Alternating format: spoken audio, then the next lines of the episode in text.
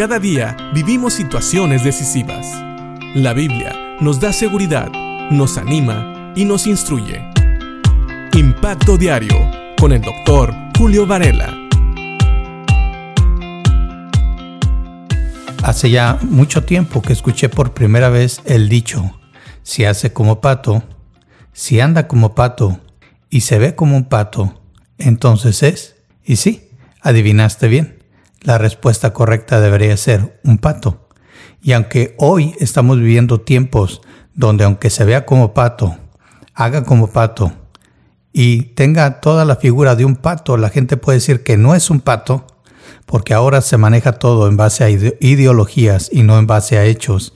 Tenemos que entender que la Biblia nos invita a vivir la verdad de la palabra de Dios y no a vivir mentiras.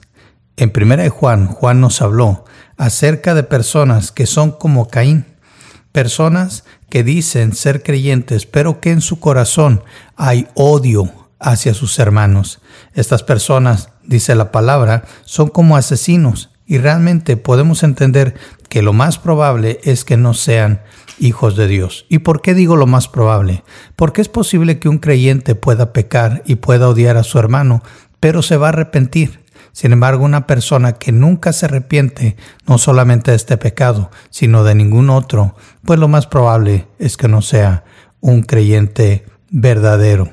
Y seguimos estudiando la palabra de Dios en 1 Juan y vemos cómo ahora Juan nos presenta un buen ejemplo. Caín fue un mal ejemplo, un ejemplo que no debemos de seguir, pero él nos lleva a Jesucristo.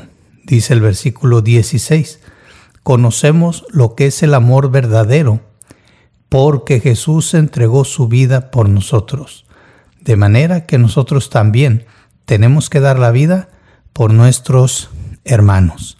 Este es el ejemplo a seguir. Caín mató a su hermano Abel. ¿Por qué? Porque Abel hacía lo correcto y Caín no.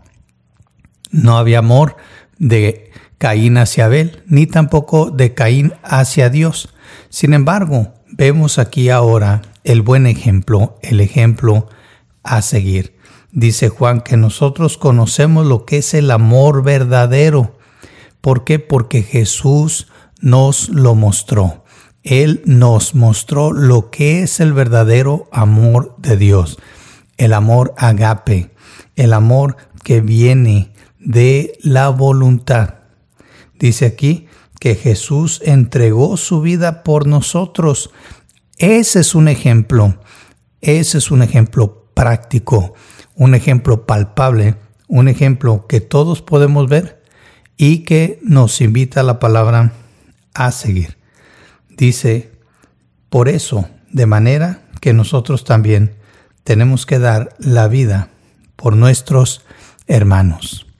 Esto quiere decir que en vez de tener un odio en el corazón, tenemos que valorar la vida de nuestros hermanos de la misma manera que Cristo la valoró.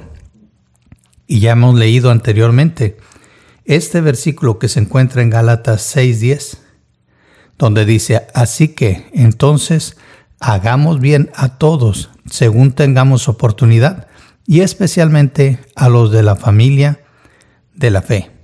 A eso se refiere Juan. Claro, tal vez está usando una hipérbole, porque realmente la Biblia no nos invita a morir realmente por nuestros hermanos, pero sí a estar dispuestos a dar muchas cosas por ellos, a dar nuestro tiempo, a dar de nuestros bienes, a dar de otras cosas.